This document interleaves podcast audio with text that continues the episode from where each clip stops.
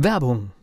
Was passiert, wenn der Chef oder die Chefin eine Auszeit nimmt und die Angestellten auf sich allein gestellt sind? Christian Pukelsheim und Michael Habekorst beschreiben in ihrem Buch Radikal weg die Herausforderungen für Unternehmer und Mitarbeiter, welche Vorbereitung notwendig ist und worauf unbedingt zu achten ist bei einer Auszeit. Radikal weg, wenn der Chef ein Jahr Auszeit nimmt und das Unternehmen dennoch funktioniert. Erschienen im Mentoren Media Verlag www.mentoren-verlag.de der Unternehmer Academy Podcast. Wir machen aus Menschen mit Know-how Unternehmer mit Erfolg. Jeder, der sich auf den unternehmerischen Weg macht, der möchte natürlich erfolgreich sein. Gibt es da irgendwie so eine Beschreibung der Wege, wie man zum Erfolg gelangt? Ich sag mal, das ist der heilige Gral, oder? Ich weiß, deswegen frage ich mal. Der heilige Gral, das ist das, hinter dem alle herjagen. Gibt es so das Geheimnis oder die drei größten Geheimnisse zum Erfolg? Gibt es den Königsweg zum Erfolg? Und wenn ja, wie sehen diese Optionen, wie sehen diese Möglichkeiten aus? So, du also, hast jetzt schon ein bisschen was verraten, ne? Du hast jetzt gerade schon eine Zahl mit ins Spiel gebracht, ne? Ich glaube, dass es gar nicht so viele Möglichkeiten gibt, erfolgreich zu sein, sondern dass die Anzahl der Optionen tatsächlich beschränkt ist. Ja. Es gibt nicht, und darüber, glaube da brauchen wir keinen Podcast drüber zu machen, dass es nicht nur eine Option gibt. Das ist, glaube ich, fast selbsterklärend. Das weiß jeder, sagt, ja, guck mal, der hat es so gemacht, aber der hat es anders gemacht. Also es scheint mehr als einen Weg zu geben. Aber wie viele Wege gibt es und vor allen Dingen, welche Wege sind das? Welche Wege sind es eben nicht? Das ist ganz spannend und das ist fast noch spannender wie die Betrachtung der Wege an sich. Welche Wege sind nicht geeignet? Und wenn wir den Podcast überschreiben, dann müssten wir ja eigentlich sagen, naja, welche drei langfristigen Wege zum Erfolg gibt es denn? Dieses langfristig mal in Klammer gestellt, weil alle suchen nach dem schnellen, kurzfristigen Erfolg. Klar, wenn du Liquiditätsproblem jetzt hast, dann willst du schnell Erfolg haben. Aber manchmal ist es auch gesund zu sagen, okay, was kann ich denn da langfristig machen? Und deswegen würde ich unsere Folge heute unterschreiben mit die drei, Klammer auf, langfristigen Klammer zu, Möglichkeiten, erfolgreich zu werden. Okay, Weg Nummer eins. Ich glaube aus meiner Praxis raus, dass es tatsächlich nur drei Möglichkeiten gibt. Das ist so eine These, die ich in den Raum stelle. Und diese These bedeutet, wenn ich das auf Vorträgen mache und so, dann sage ich, es hört euch erstmal diese drei Optionen an und hinterher diskutieren wir, ob es vielleicht noch eine vierte oder fünfte oder sechste gibt. Die erste Variante ist tatsächlich die, du bist Erster. Erster in einem Markt. So, und Erster sein, was bedeutet das? Du erfindest zum Beispiel irgendwas. Ja, kann man nachvollziehen, ist jetzt nicht so aufregend. Erster sein, wie funktioniert das? Also, ist das ein Weg, deiner Meinung nach erfolgreich zu sein? Irgendwie Definitiv ist es ein Weg. Es gibt ganz viele, die sind sehr schnell in der Entwicklung eines Produktes, sind die ersten. Insbesondere wenn es vielleicht leicht zum Nachahmen ist, kommt es darauf an, dass man schnell ist. Ja. Naja, das sind zwei verschiedene Sachen. Erster sein und schnell sein. Mit erster sein meine ich tatsächlich irgendwas zu erfinden, was es vorher noch nicht gab. Und wenn du das hast, dann macht es auch Sinn, schnell zu sein. Da kommen wir noch drauf. Aber dieses Erster sein, und ich widerspreche so ein bisschen. Erster sein ist die Option, die so am meisten, wie nennt man das, ambivalent ist, bipolar ist, wo es die meisten Freudentränen gibt und die meisten Traurigkeitstränen gibt. Meine Einschätzung, also ich glaube, es ist eine Methode, erfolgreich zu sein, aber erster bedeutet auch, es ist definitiv nicht die beste, weil natürlich ich mir vorstellen kann, es gibt immer nur einen, der Erster wird. Das stimmt zu 100 Prozent. Bei dem Ersteren gibt es wirklich Beispiele, die einem erschrecken können. Ich war vor ein paar Jahren mal in Nürnberg, da gibt es eine Erfindermesse. Und ich war dort nicht, weil ich irgendwas erfunden habe, sondern weil mich die Veranstalter eingeladen haben, dort einen Vortrag zu halten. Die haben nun, wie es auf vielen Messen so üblich ist, eine große Bühne aufgebaut. Manche Messen haben mehrere Bühnen, wo sie halt eben Menschen einladen, die was zu sagen haben. Und damals habe ich mich noch viel mehr mit Gründern beschäftigt wie heute. Das heißt, es ist also schon etliche Jahre her. Und ich habe mich da sehr darüber gefreut, weil es ja auch eine Wertschätzung ist, ja schon ein Vorab-Applaus, wenn man mich da einlädt, einen bezahlten Vortrag zu halten. Und ich bin dorthin gefahren und natürlich so ein Vortrag hat dann eine Dreiviertelstunde gedauert und dann fahren viele Leute an der Bühne hinterher und ich hatte dann den ganzen Tag Zeit, da über diese Messe zu laufen. Volker, ich habe noch nie so viel Elend auf einem Haufen gesehen. Es ist so viel verkrachte Existenzen, so viel gute, geniale Ideen, von denen du jetzt schon im Rückspiegel siehst, das wird nichts. Das wird nichts.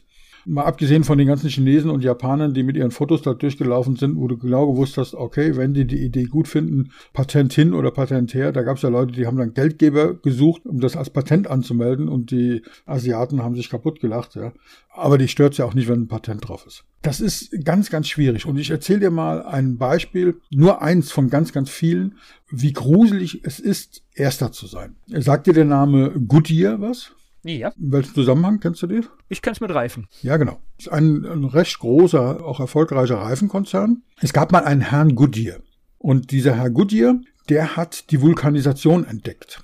Ich habe ja, wie man vielleicht weiß, wenn man unseren Podcast gehört hat aus dem Radiointerview, dass ich mal erzählt habe, ich habe mal einen richtigen Beruf gelernt. Ich habe mal in der Industrie gearbeitet und da habe ich bei Michelin Reifenwerke gearbeitet als Schlosser, als Maschinenschlosser und deswegen kenne ich mich mit Reifen ganz gut aus. Der Goodyear hat zu einer Zeit gelebt, als die ersten Motorwagen erfunden wurden, als waren Amerikaner und Henry Ford, die erste Tin Lizzy. Warum hat die so ausgesehen, nicht wie ein Auto, sondern wie eine Kutsche? Weil Henry Ford gesagt hat, ich kann den Leuten nicht erklären, was ein Automobil ist, weil Auto und Mobil sind lateinische Begriffe, heißt selbstfahrend. Das verstehen die Amis nicht, die können ja kaum Englisch, geschweige denn Lateinisch. Also erzähle ich denen, wenn einer fragt, was macht ihr denn da? Dann sagt er, wir bauen Kutschen ohne Pferde. Das haben die Leute verstanden. Deswegen haben diese Kutschen ohne Pferde, diese ersten Motorwagen auch so ausgesehen. Ist ja auch logisch. Du hast eine Kutsche und willst das Pferd ersetzen und baust eben an die Kutsche einen Motor an. Völlig logischer Schritt. So, und jetzt, wie haben diese Kutschen ausgesehen? Die haben Holzräder gehabt mit Eisenreifen. Ich konzentriere mich jetzt, um diese Begriffe nicht durcheinander zu bringen. Wir sagen immer, ich muss Reifen wechseln. Das stimmt eigentlich nicht. Wir wechseln keine Reifen, sondern wir wechseln die Räder. Und auf den Rädern sind die Reifen aufgezogen. Und der Reifen kommt von Reif, also ein Reif um ein Holzrad drumherum legen. Das hat man früher gemacht, weil wenn die Räder nur aus Holz gewesen wären, was sie ganz, ganz früher auch mal waren, dann hat man festgestellt, das Holz ist nicht so stabil und mit dem ganzen Steinen, die auf den Wegen da waren, hätte sich das Holz sehr schnell abgenutzt. Also hat man da Eisenringe drumherum geschmiedet, sodass das Holz deutlich länger gehalten hat. Der Haken an der Sache ist natürlich, dass Eisen ziemlich hart ist und so Bequemlichkeit nicht wirklich cool ist. Und diese Motorwagen, die ersten, die waren natürlich mega schnell für die damalige Zeit. Ja, also da gab es Fahrzeuge, die haben schon so 20, 25 Stundenkilometer erreicht, was auf diesen Pisten damals und diesen Holzrädern mit Eisenreifen eine echte Herausforderung war. Und dieser Herr Goodyear hat gesagt, das muss doch irgendwie anders gehen. Es müsste irgendwas geben, was ich statt dem Eisen verwende, was das Holz schützt, was aber auch ein bisschen elastisch ist, um mehr Komfort zu haben. Es müsste sowas sein wie Kautschuk von dem Gummibaum. Weil Kautschuk hat genau diese Eigenschaft, die Goodyear gesucht hat. Der Haken an Kautschuk ist allerdings, es ist ein Naturprodukt, es ist ein Baumharz und das ist so, dass es bei 30 Grad im Schatten läuft wie Honig. Also für Reifen nicht wirklich geeignet. Aber noch viel schlimmer, bei minus 10 Grad wird es hart wie Glas. Das war, wenn wir bei Michelin dort Kautschukballen entladen haben und ich war dann da dabei, weil vielleicht irgendeine Maschine, die das automatisch entladen soll, kaputt war. Und da musste man aufpassen, wenn die dann mitten im Entladevorgang kaputt gegangen ist und dieser Kautschukballen im Winter runtergefallen ist, musstest du in Deckung gehen, weil wenn der auf den Boden gefallen ist, waren das wirklich wie Glassplitter. Das war saugefährlich, du konntest dich da echt schneiden und verletzen. Also spröde wie Glas und läuft wie Honig ist jetzt nicht eine gute Eigenschaft für einen Autoreifen, oder? Definitiv nicht, ja. So, und Goodyear hat eben nach einer Option gesucht, wie kriege ich diesen Reifen, dieses Kautschuk so hin, dass es bei jeder Temperatur so elastisch ist wie bei Zimmertemperatur. Weil bei Zimmertemperatur hat es schon gut funktioniert, aber nicht bei anderen Temperaturen. Und wie so viele Erfindungen sind, durch Zufall, man erzählt sich die Geschichte, man weiß es nicht, dass ein Glas mit Schwefel umgefallen sei und das Ganze auf dem Herd war oder an irgendeinem Bunsenbrenner. Jedenfalls ist es so ein chemischer Vorgang. Man nennt den Schwefel ist dann, ist ein Katalysator, der beteiligt sich nicht an dem Vorgang, aber ohne ihn würde der Vorgang gar nicht ins Rollen kommen. Das heißt Schwefel und Hitze, wenn du das dem Kautschuk zugibst, dann vulkanisiert der Kautschuk und es entsteht eine Eigenschaft, wobei fast jeder Temperatur dieser Kautschuk elastisch bleibt. Das ist eine Erfindung, die die Welt verändert hat. Das ist eine Erfindung, ohne diesen Kautschuk, ja, hätten wir 150 Jahre lang große, große Schwierigkeiten gehabt. Momentan ist man dabei, Kautschuk zu ersetzen mit irgendwelchen pflanzlichen Dingen, mit, mit Margariten oder irgendwelchen anderen Geschichten. Immer noch ein Naturprodukt. Es ist also durch nichts zu ersetzen. Geile Erfindung, könnte man denken, hat die Welt verändert. Was ist aus dem Hein Goodyear geworden? Der Herr Goodyear ist völlig verarmt im Gefängnis gestorben, kann man in Wikipedia nachlesen. Warum hat er im Gefängnis gesessen? Angeblich, weil er einen Apfel geklaut hat auf dem Markt. Den Apfel hat er deswegen geklaut, weil er, wenn er den nicht geklaut hätte, er verhungert wäre. Das war eindeutig nach seiner Erfindung, logisch. Und er hat nie erlebt, dass aus seiner Erfindung was geworden ist. Er hat übrigens ein Patent drauf gehabt. Das heißt, erster sein nutzt im ersten Moment ganz, ganz oft gar nichts. So, warum gibt's die Firma Goodyear?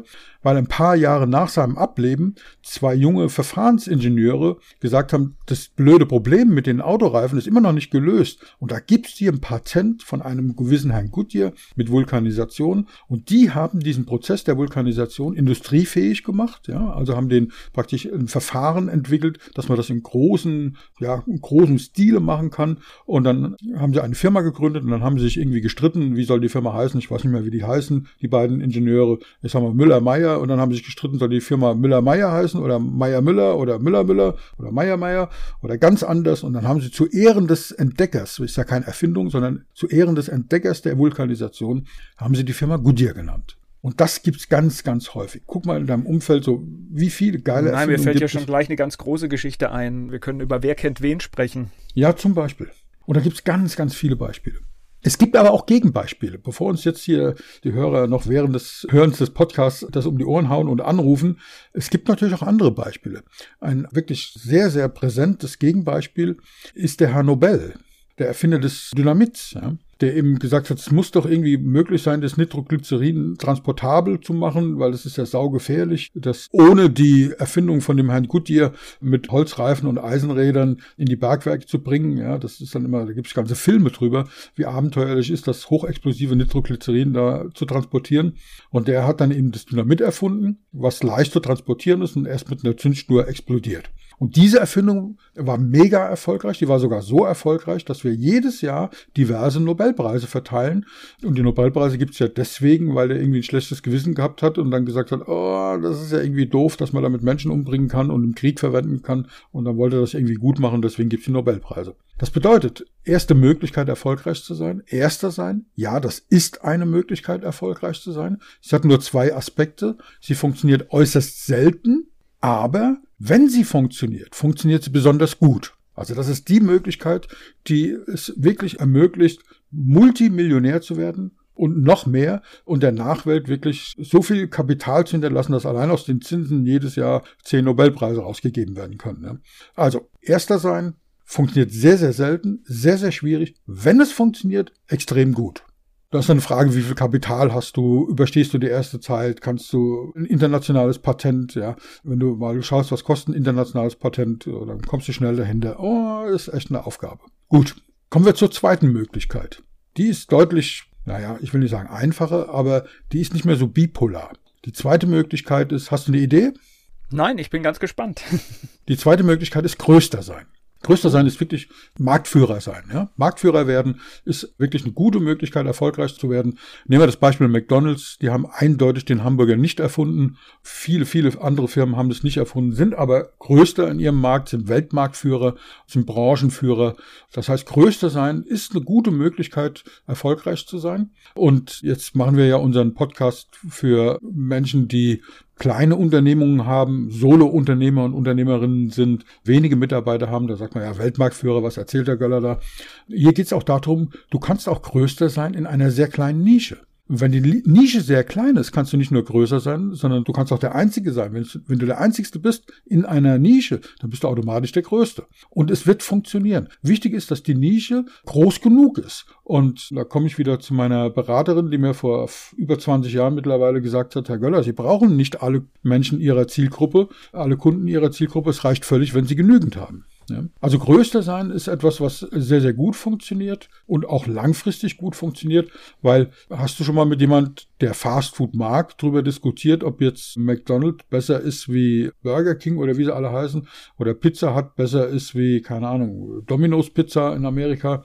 Ja, Nicht wirklich, also ich jetzt ganz ehrlich sagen, ja. Ja, das sind also Dinge, du hast einfach eine andere Macht. Die Telekom, gut, ich persönlich bin so ein bisschen Telekom-Fan, weil neben den vielen negativen Aspekten hat es halt einen Vorteil, wenn du beim Größten bist, beim Marktführer bist. Das wird weiterentwickelt, die sind nicht morgen weg vom Fenster und du stehst ohne Dienstleister da. Ja, wenn also, etwas ausfällt, kommen sie schnell. Das sind all diese Sachen, genau. Ja, das sind so, also wir merken in unseren Kaufentscheidungen, kaufen wir Exoten. Ja, manchmal ist es auch gut, Exote zu kaufen, aber bei vielen Sachen kaufen wir den, den Marktführer, weil wir wissen, okay, das ist so dieses Prinzip, naja, wenn das so viele kaufen, das muss doch irgendwie gut sein. Oder so viele können sich doch gar nicht täuschen.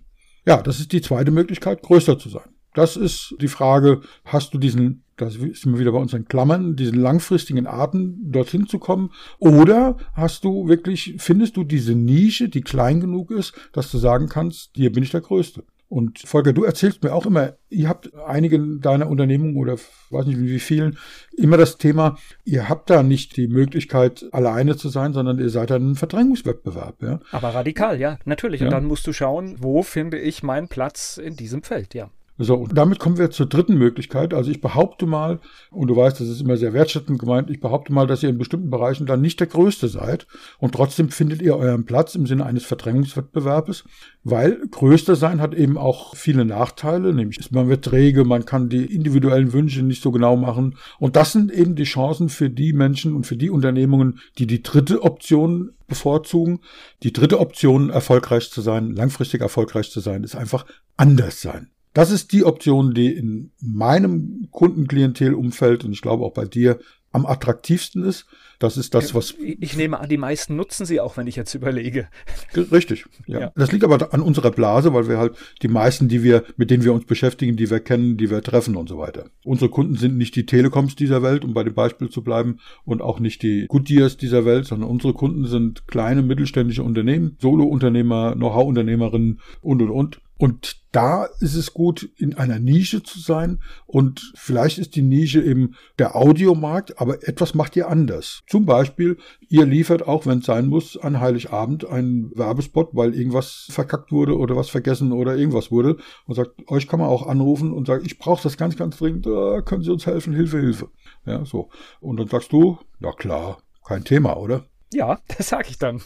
genau. So, und das ist eben, da seid ihr anders. In einem großen Konzern, die sagen dann zwischen den Jahren haben wir zu. Und ob du jetzt als einzelner kleiner Dienstleister oder, oder Kunde in dem Fall ein Problem hast oder nicht, ja, sorry, wir können jetzt hier nicht, wir haben auch keine Notbesetzung, wir haben zwischen den Jahren zu. Und du sagst, nee. Genau, selbst wenn ich dir helfen will, ich kann dir nicht helfen, weil es ist gar keiner da. Richtig. Also anders sein ist wirklich, es gibt ja wirklich Marketingstrategien, Positionierungsstrategien, die 4a zum Beispiel, anders als alle anderen. Ja, das ist so dieses, ist schon uralt, aber immer noch gültig und immer noch gut.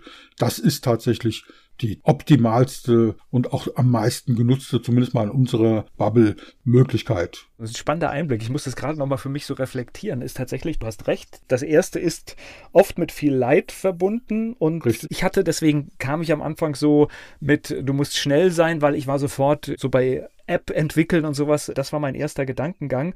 Und ich glaube, da lag ich gar nicht so falsch, weil wenn du in diesem Bereich aktiv bist, dann hast du oft auch gar nicht die Zeit, ja? Weil du musst dann schnell mit deinem Produkt raus, weil jemand anderes kann auch auf die Idee kommen oder kann sie benutzen.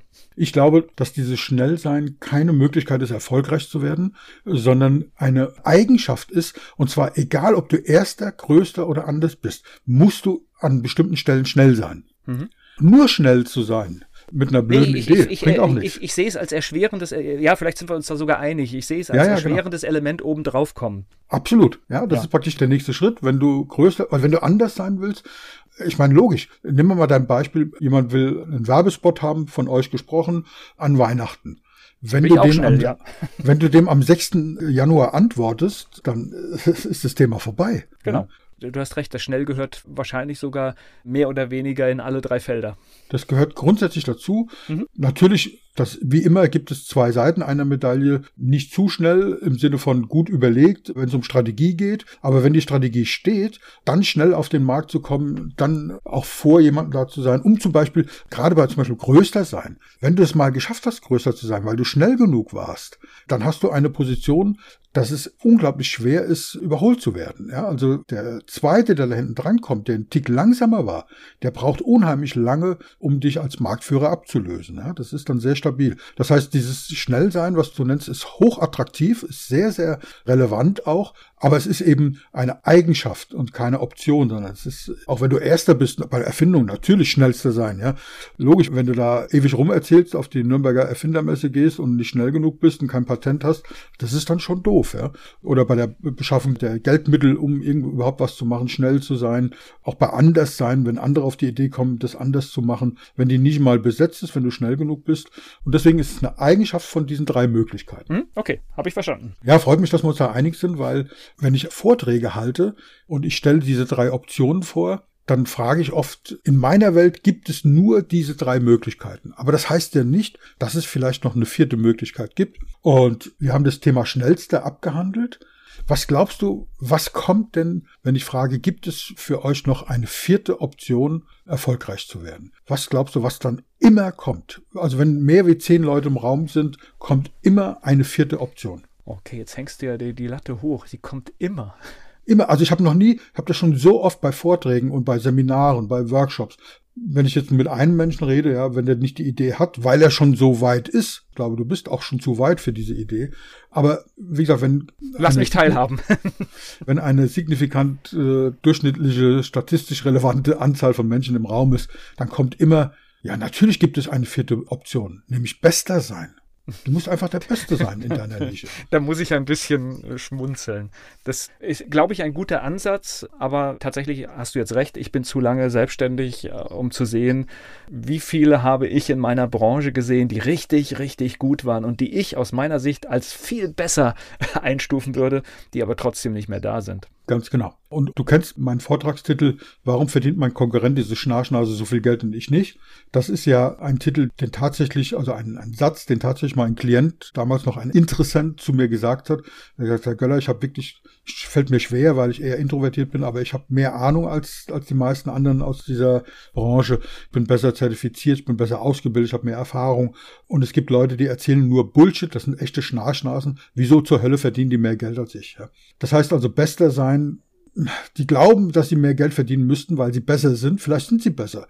Aber im Marketing bringt bester sein gar nichts. Bester sein bringt im Erfolgsstreben gar nichts. Und es gibt einen eindeutigen Beweis dafür. Ich muss dir nur eine einzige Frage stellen. Die ist so, ja, ich hätte schon fast gesagt primitiv, dass sofort jeder dahin kommt. Ja.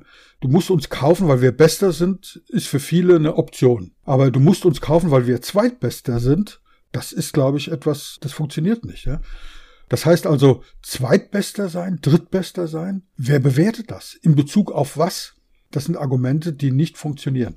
Gekauft wirst du ja nicht, weil du gut bist. Gebucht wirst du deswegen, weil jemand vermutet, dass du gut bist. Wir nennen das Kompetenzvermutung. Und das ist ja logisch. Du kaufst irgendwas, weil du glaubst, dass es gut ist, weil das Marketing gut ist, weil es viele andere kaufen, weil der Marktführer ist, weil der das anders macht. Diese ganzen Gründe. Und nicht, weil der wirklich gut ist, weil du kaufst das Produkt, die Dienstleistung oder was auch immer und dann stellst du erst im Nachhinein fest, ist der gut oder nicht. Das ist so, ja. Das heißt, wie kriegen wir diesen Glauben daran, dass du der Beste bist, gestärkt? Und das ist das, was wir im Marketing machen. Das ist aber eine andere Podcast-Folge. Das heißt, wir sind die Zweitbesten. Das funktioniert selten. Warum gut, selten? Gut, dass du diese Einschränkung gemacht hast, genau. Warum selten? Es gibt zwei schöne Beispiele. Ja, wir hatten schon mal drüber gesprochen, deswegen. Die habe ich ja, nämlich auch gemerkt, ja. Es gibt ein Beispiel, es gibt eine Bar in Wien, wenn man das googelt, ja. Also ich muss dieses Beispiel bringen, weil wenn ich das in Vorträgen erzähle, du weißt, in der heutigen Zeit kann niemand mehr einen Vortrag halten, ohne dass jemand Faktencheck live macht, ja. Und die Leute sitzen dann da mit ihren Handys und googeln. Zweitbester. Und es gibt in Wien eine Bar, die heißt Zweitbester. Ja, das finde ich sau cool, cooler Name. Ist ein Statement, ja, finde ich klasse. Und man kann natürlich auch damit spielen. Also das ist übrigens auch eine der ersten weltweit ausgerollten Werbekampagnen überhaupt. Du kennst diese riesen Werbeschilder, wie sie in den USA sind. Heute gibt es das ja auch nicht ganz so groß, aber auch in Deutschland diese Plakatwände, wenn ihr von Antenne Mainz ganz Mainz zu plakatiert mit jeder Plakatwand, deine Stadt, dein Sender, ja, diese großen Kampagnen. Und das war in den 50er Jahren, glaube ich, in den 50er Jahren muss das gewesen sein. Da war Herz eindeutig Marktführer, wir waren die größten in dem Markt der Autovermietungen. Und die Firma Avis, die es ja heute noch gibt, gibt es beide noch, Herz und Avis gibt es beide noch, oder Avis auf Deutsch ausgesprochen, die waren leider nur Nummer zwei. Und Avis hat eine weltweite Kampagne gemacht, die mega erfolgreich war. Kennst du die zufällig? Weißt du, was die plakatiert haben? Ja, wir haben, wir haben schon mal drüber gesprochen, deswegen sage ich ja. gar nichts und du darfst es verraten. Okay. Also, Avis is only number two in rental cars. So we try harder. Also übersetzt in etwa, wir sind nur die Nummer zwei im Markt der Mietfahrzeuge, aber wir strengen uns mehr an. Und das ist natürlich, das geht wirklich in das Herz des Kunden rein, ist natürlich klar, weil jeder sagt, naja, nehmen wir das Beispiel Telekom von vorhin, wie zählst du da als Kunde? Ja? Und die haben natürlich dieses Spiel gespielt und haben gesagt, ja, aber wenn du groß bist, wenn du Marktführer bist, dann ist das bequem. Ja, weil die schon gewusst haben, größer sein ist eine der Optionen, äh, erfolgreich zu werden. Aber du wirst dann nachlässig, du wirst nicht, du bist nicht mehr so kundenorientiert, weil die Kunden kommen doch automatisch. Du bist größer, du bist Marktführer. Und Avis ist Nummer zwei und die haben unter der Tür durchgeschoben, wir wären gerne Nummer eins. Und deswegen strengen wir uns mehr an. Und da gibt's tolle Zeitungsartikel, wo die wirklich in kleingedruckter Schrift, was damals sehr ungewöhnlich war, heute noch ungewöhnlich ist für eine Zeitungswerbeanzeige, wo sie haarklein erklären, was sie machen, was das bedeutet. So we try harder. Also wir strengen uns mehr an. Dass sie sagen, bei uns geht kein Auto raus, wo der Aschenbecher noch voll ist, wo der Tank leer ist, wo die Scheibe nicht sauber ist und und und. Weil das ist die Möglichkeit, dir zu zeigen, dass wir besser sind wie die anderen. Dass wir wieder beim Besser sein. Und wir sagen nicht, wir wir sind besser, sondern wir strengen uns mehr an, um Nummer eins zu werden. Ja? Also Avis is only number two in rent a cars, so we try harder. Und das ist die Erkenntnis, mit bester sein alleine kommen wir nicht weiter. Das heißt nicht, dass du entlassen bist, sozusagen aus der Verantwortung, wirklich aus dem Bestreben, immer deine beste Leistung abzugeben. Nur im Marketing, also in, in, dem, in der Positionierung zu sagen, ich bin der Beste, naja, was sonst? Was sagst du? Ich bin der Zweitbeste? Also hast du schon mal eine Werbekampagne gesehen, wir sind die Zweitbesten? Also selbst Avis hat das damals nicht gesagt, sondern wir sind Nummer zwei in einer Hitliste der Anzahl der verkauften Mietwagen. Die haben nicht gesagt, wir sind in der Qualität und in der Leistung die Zweitbesten. Im Gegenteil, die haben unter der Tür durchgeschoben, hey, guck mal, guck mal genau hin, wir sind in Wirklichkeit besser. Also die Kompetenzvermutung war höher. Das mal so in einer kurzen Zusammenfassung, was sind die drei coolsten, besten soll ich sagen Geheimnisse? Nein, ich sag's nicht. es waren definitiv drei Wege zum langfristigen Erfolg und ich denke, jeder, der darüber nachdenkt und jetzt äh, haben wir es viel mit Solo-Selbstständigen zu tun und ich glaube, es ist sehr deutlich hervorgekommen, dass der dritte Weg, den wir hier vorgestellt haben, für diese Menschen der, der beste Weg ist. Und natürlich können wir jetzt anfangen zu diskutieren und sagen, gibt es Kombinationen davon? Jawohl, die gibt es. Gibt es noch einen anderen Weg? Ja, natürlich, weil es ist sehr pauschalisiert. Aber wie du schon richtig sagst, in unserer Zielgruppe für die Menschen, die uns zuhören, ist dieses Anderssein tatsächlich einer der Königswege und alles, was dazugehört. Und in dem Sinne, beim Positionieren, beim Erarbeiten der Option erfolgreich zu sein, bleibt mir nur zu sagen, Bleiben Sie mutig. Der Unternehmer Academy Podcast. Wir machen aus Menschen mit Know-how Unternehmer mit Erfolg. Werbung. Was passiert, wenn der Chef oder die Chefin eine Auszeit nimmt und die Angestellten auf sich allein gestellt sind? Christian Pukelsheim und Michael Habekorst beschreiben in ihrem Buch Radikal weg die Herausforderungen für Unternehmer und Mitarbeiter, welche Vorbereitung notwendig ist und worauf unbedingt zu achten ist bei einer Auszeit. Radikal weg, wenn der Chef ein Jahr Auszeit nimmt und das Unternehmen dennoch funktioniert. Erschienen im Mentoren Media Verlag www.mentoren-verlag.de